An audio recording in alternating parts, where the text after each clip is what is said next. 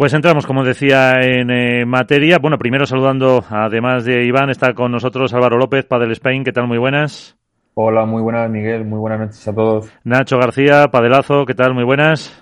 Hola, ¿qué tal? Muy buenas a todos. Y nuestro primer invitado es Alejandro Villaverde, es el secretario general de la PPA, de la Asociación Profesional de Jugadores de Padel. Alejandro, ¿qué tal? Eh, muy buenas. Gracias por acompañarnos unos minutos. Alejandro, tienes eh, cerrado el, el, micro. Vamos a ver. Ahora. Ahí, ahí está. Eh, buenas, buenas a todos. Muchas gracias. En primer lugar, muchas, muchas gracias por, por la invitación y un gusto poder acompañaros eh, nos, a charlar un poquito. Nos atiendes precisamente desde eh, Egipto, donde está jugando, como decía eh, Iván Contrapared en eh, sus noticias, el, el eh, torneo de Premier eh, Padel, eh, pero entramos en materia, como decía, porque eh, justo hace siete días, el martes pasado, World Padel Tour presentaba esa oferta a los jugadores, poquitos los que acudieron, sí acudieron más chicas. Em, una semana después, ¿qué balance haces? Bueno, yo creo que el, balance es el mismo que, hacíamos incluso antes de, del día 18 al final yo creo que hay un mensaje que es, es, bastante claro por parte de la asociación de jugadores y que al final eh, es respaldado individualmente por, por, la totalidad de jugadores, que básicamente es que eh, estando demandados es eh, imposible y una frivolidad el, el, poder atender un requerimiento a una reunión para hablar de futuro. Yo creo que eh, es una cuestión de, de, propia, de propia lógica, ¿no? O sea, al final hay eh, una situación que no se puede obviar, que es que eh, los jugadores eh, a día de hoy, bueno, primero de forma colectiva, a día de hoy individualmente, están demandados en arbitraje encima, que al margen de eso hay una, una demanda del jugador de lo mercantil respecto de la propia asociación y el board de jugadores que integran dicha asociación. Y yo creo que todos los jugadores la lectura que tienen es la misma. Es, de esta forma nosotros no, no podemos dar ni, ni medio paso hacia adelante hasta que, digamos, la situación, eh, digamos, eh, litigiosa que, que está a día de hoy en curso no sea resuelta, ya sea o bien porque haya una resolución, eh, en este caso, por parte de CIMA, o ya sea bien porque en este caso el demandante retire las demandas que están interpuestas. Uh -huh. A partir de ahí, y una vez eh, ese requisito pudiese ser cumplido, eh, lo, que, lo que transmite el jugador es, es, bastante claro y evidente. Al final es, oye, tengo una asociación, eh, somos más de 200 jugadores asociados, dirígete a esa asociación. Es decir, yo a título individual no tengo absolutamente eh, nada que hablar con, con, ningún circuito, porque el jugador a día de hoy se ha dado cuenta que al final donde, donde reside su fuerza es en la unión, ¿no? Yo creo que en la historia del pádel hemos visto como eh, tradicionalmente el jugador eh, ha podido ir de una forma más individual, eso, en cierto sentido, ha limitado mucho la propia progresión de los jugadores y, son ellos mismos los que se han dado cuenta que, las cosas tienen que, que ser de, de, otra forma. Eh, con la llegada de Alex Correia, con eh, esta reunión que comentamos del martes pasado, eh, ¿ha habido algún contacto? Eh, ¿Se ha dirigido Alex a, a ti como representante de la de la asociación como Ale Galán como presidente eh, para, no sé, intentar acercar posturas, eh, para decir, mm, acercaros a, a esas reuniones? ¿Habéis tenido algún trato con ellos? No, absolutamente ninguno. Eh, sí, lógicamente tengo con, eh, constancia de que, de el propio Alex Correa ya ha hablado con muchos jugadores a título individual pero incluyendo probablemente a Ale Galán, pero que todos los jugadores eh, le han remitido exactamente a lo mismo, a que es con la asociación con quien tiene que hablar, no con ellos a título individual. Con lo cual, no, no, eh, hasta, hasta el día de la fecha no, no ha habido ningún, ningún contacto. Eh, y la última por mi parte, las demandas están paradas, pero ahora mismo las dos que se presentaban en marzo y, si no me equivoco, a finales de mayo la segunda, uh -huh. están paradas, pero por parte de World del Tour. Sí, efectivamente. Es decir, si mal no recuerdo, hoy, le, hoy les finalizaba el plazo encima para hacer la aportación de la provisión de fondos. Veremos eh, qué, es lo que, qué es lo que nos transmite encima en relación a este asunto. Y respecto a la demanda de competencia desleal, eh, es exactamente lo mismo. Es decir, eh, me parece que ellos están tardando en aportar una documentación que les ha sido requerida por parte del juzgado, documentación a, la que además tienen acceso porque ya ha sido aportada eh, con anterioridad, lo que pasa es que no de forma completa. Y, y bueno, lógicamente eso al final tanto lo que está ocurriendo en el jugador mercantil como encima, después de los dos aplazamientos que, que solicitaron, pues al final lo que te lleva a pensar es que deliberadamente ellos, por unas circunstancias u otras, están tratando de, postergar eh, el avance de los procedimientos. Que no se interpreta, eh, ya ahora sí la última, que no se interpreta como una, eh, vamos a decir, pues relajar un poco la tensión. No, yo nosotros, y te soy muy sincero, nosotros como lo interpretamos es, oye, vamos a tratar de llegar al jugador a título individual, vamos a ver si acceden al chantaje de firma aquí, retiramos demandas y, ese, y dos problemas que nos quitamos de encima, ¿no? esa, esa es la lectura que, nosotros tenemos y no creo que, que, esté muy alejada de la realidad. Bueno, pues eh, dejamos a algún compañero que eh, pueda, pueda comentar. Eh, Iván. Hola Alejandro, soy Iván de Contrapared, buenas noches. Hola. Bueno, sobre todo mm, preguntarte, a mí me surgen muchísimas dudas, pero también, pero a lo mejor clarificar algo. Está claro que lo del chantaje de, la demanda eh, es algo que, que está usando Warpa del Tour y los jugadores ahí están, están unidos, pero puede ser un arma de doble filo contra a los jugadores en el sentido de que se llegue Warpa del Tour y lo quite se vean los jugadores obligados a, a, negociar? Esa es la primera pregunta. Y la segunda pregunta es, eh, viendo la oferta, poco cambia con respecto a otros años, porque al fin y al cabo mi compañero Nacho Paderazo lo escribió en un gran artículo que es una exclusividad encubierta, ¿no? Seguimos manteniendo los 200 kilómetros en una ciudad, seguimos manteniendo que no podemos jugar en una ciudad que se vaya a jugar un torneo World del Tour, o sea que al fin y al cabo oferta como tal no hay ninguna variación. Bueno, eh, respecto a esto último que comentas, eh, efectivamente es lo que nosotros opinamos, ¿no? Dicho de una manera coloquial, es, mismo perro distinto collar. Al final eh, lo que hay es básicamente una exclusividad encubierta, de otra forma, con otras, digamos, cláusulas, pero que al fin y al cabo lo que vienen a suponer es una limitación efectiva a, los jugadores, en este caso profesionales autónomos, a poder desarrollar su trabajo. Y luego eh, yo creo que, en términos generales es una propuesta que, no desarrolla, es decir, al final eh, es más de lo mismo. Defienden eh, el dinero solo y la tecnología es la única novedad, pero lo que es la libertad de los jugadores todavía no.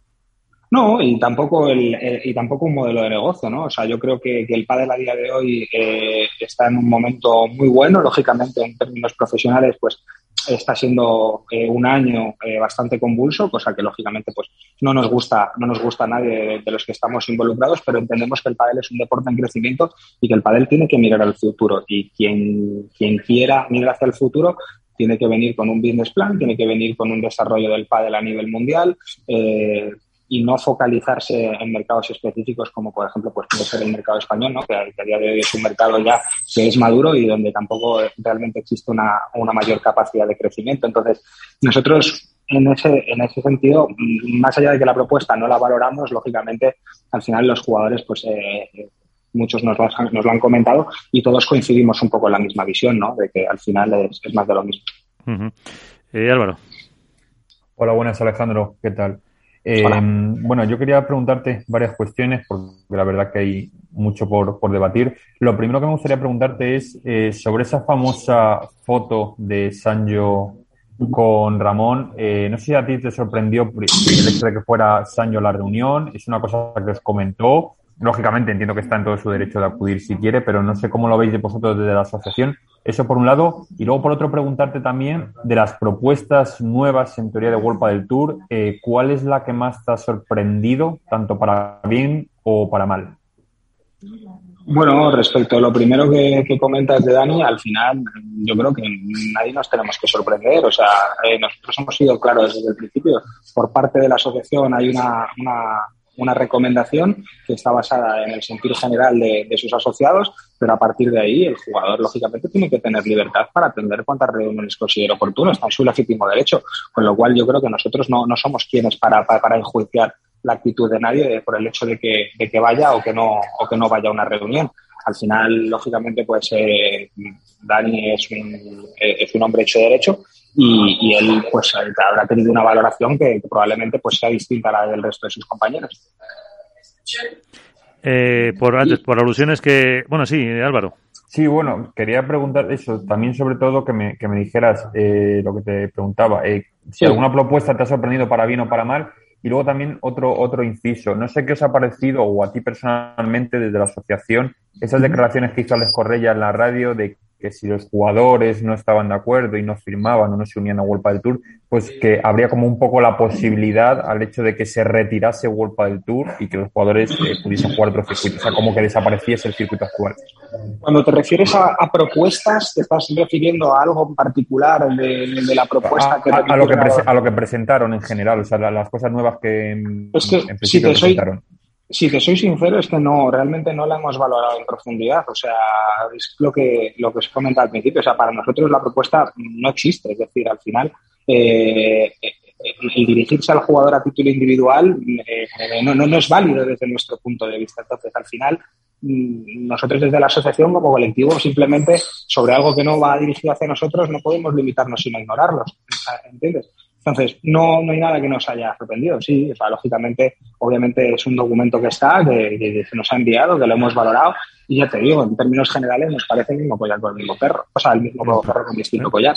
Con lo cual, no, no hay nada reseñable que, podamos comentar. Y en relación, en relación a lo, a lo otro que me comentabas, bueno, yo creo que eso es una pregunta más, lógicamente, para, para, para O sea, al final, yo las cosas que, las, las, opiniones que, él puede él puede decir mm, entiendo que obedecerán a, a, lo que él habrá comentado. Entiendo con, los accionistas de World del Tour o a cómo él entenderá la situación. Nosotros la verdad que, que, no podemos opinar respecto de, de, sus palabras. O sea al final yo creo que él fue bastante claro no las declaraciones que hizo Luego, al final, no sé si esas declaraciones tendrán lógicamente el respaldo de, la cúpula directiva de Vuelta del Tour. Pero creo que es una cuestión que tenéis que, tenéis que valorarlo eh, más con él, ¿sabes? Que con nosotros. Al final, yo creo que de parte del jugador, a día de hoy, la hoja de ruta está muy clara. Creo que hay muchas alternativas. Creo que eh, el jugador el día de mañana no le va a faltar un circuito, desde luego, donde poder jugar, donde poder seguir desarrollando su trabajo y seguir creciendo profesionalmente. Y, al final, pues eso, o sea, es una cuestión que, realmente considero que tenéis que hablar con él y preguntarle a él. Padelazo, por referencias además te mencionaba antes Iván.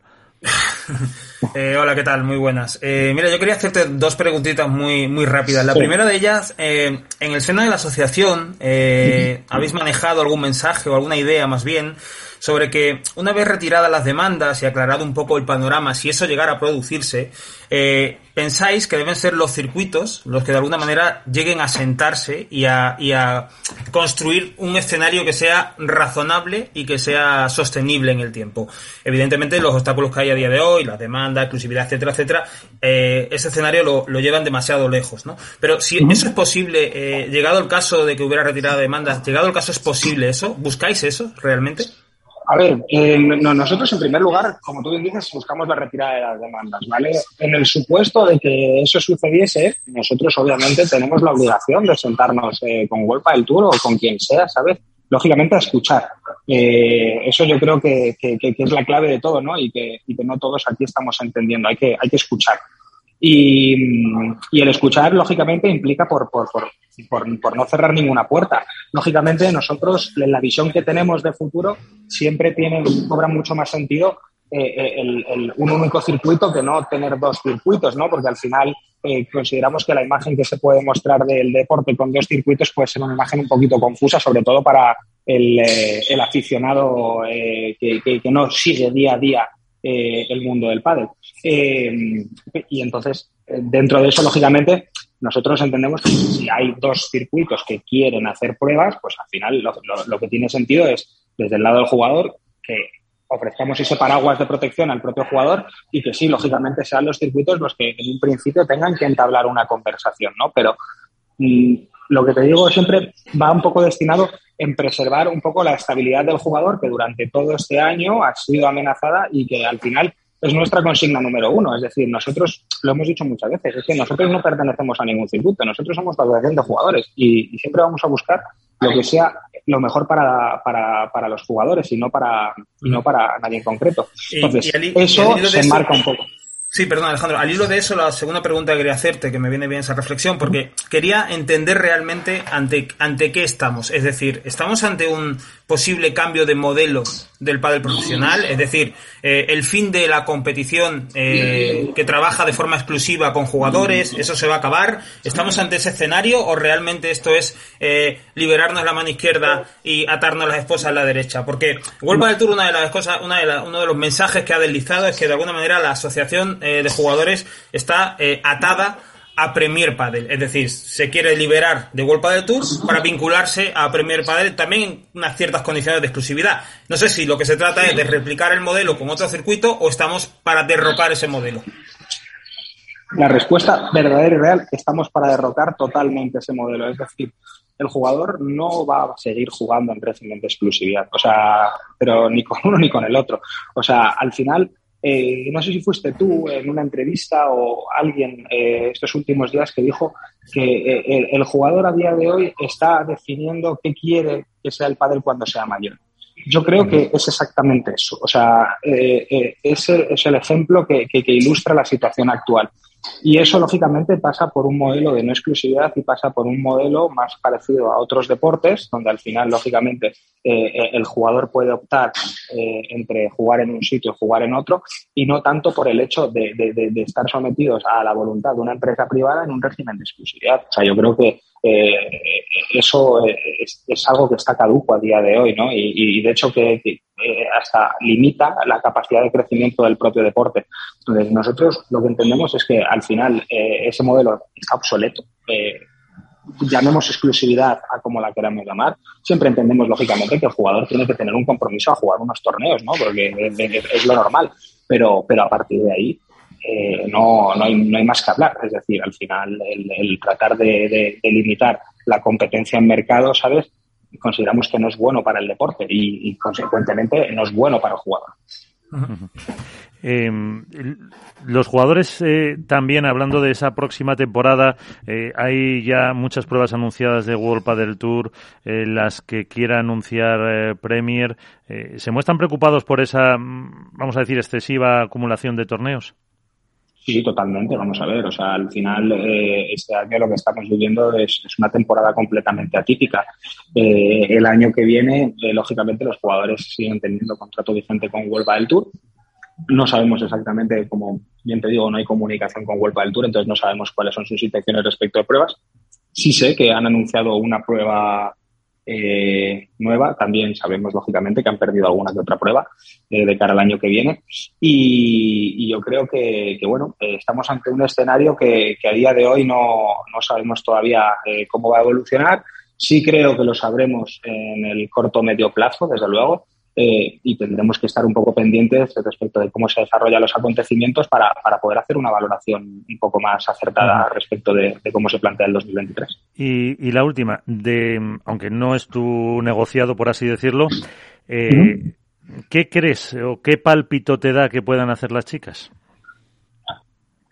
Bueno, eh, a ver, yo creo que, sinceramente, este año eh, en este caso Huelpa del Tour ha utilizado a las chicas como refugio un poco eh, para, por, qué no decirlo?, para blanquear su imagen, ¿no? Con todo el tema que hicieron de, igualar el price money eh, en el Día de la Mujer y demás. creo que eso, lógicamente, para las chicas es algo muy positivo, pero ahora mismo que es cuando hay que volver a poner las cartas sobre la mesa, yo creo que las chicas se han dado cuenta que al final pues lógicamente las han utilizado. O sea, eh, desde mi punto de vista es bastante claro. Eh, a partir de ahí, mm, no sé, al, final nosotros no, no, yo particularmente no tengo contacto con, con, ninguna de las chicas, pero entiendo que, que se pueden sentir eh, bastante contrariadas, ¿no? En cierto sentido, por, por, por, lo, que, por lo que ha sucedido.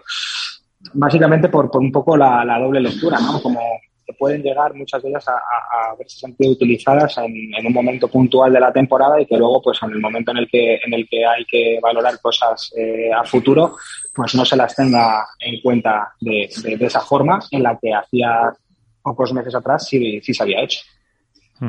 eh, no sé si algún compañero tiene una, alguna más. Despedimos ya a, Alejandro Villaverde, el secretario general de la Asociación Profesional de Jugadores de Pádel. Eh, ¿Algún próximo acontecimiento ya rápidamente, Alejandro, que pueda pasar en, en los próximos días eh, que esperéis que pueda haber a, corto o medio plazo? Sí, yo creo que acontecimientos tendrá que haber. Lógicamente nosotros en el plano jurídico, lógicamente esperamos que, que eh, en el tema de arbitraje tengamos alguna novedad y por lo demás, yo creo que no. Yo creo que a día de hoy, en el corto plazo, más allá, más allá que eso, no, no esperamos que haya, haya ninguna novedad en, en concreto. Pues eh, Alejandro Villaverde, secretario general de la Asociación Profesional de Jugadores de Padel. Muchísimas gracias por estar con nosotros. Eh, que te vaya muy bien y, y disfruta de las pirámides. Muchísimas gracias y sobre todo eh, gracias por la invitación.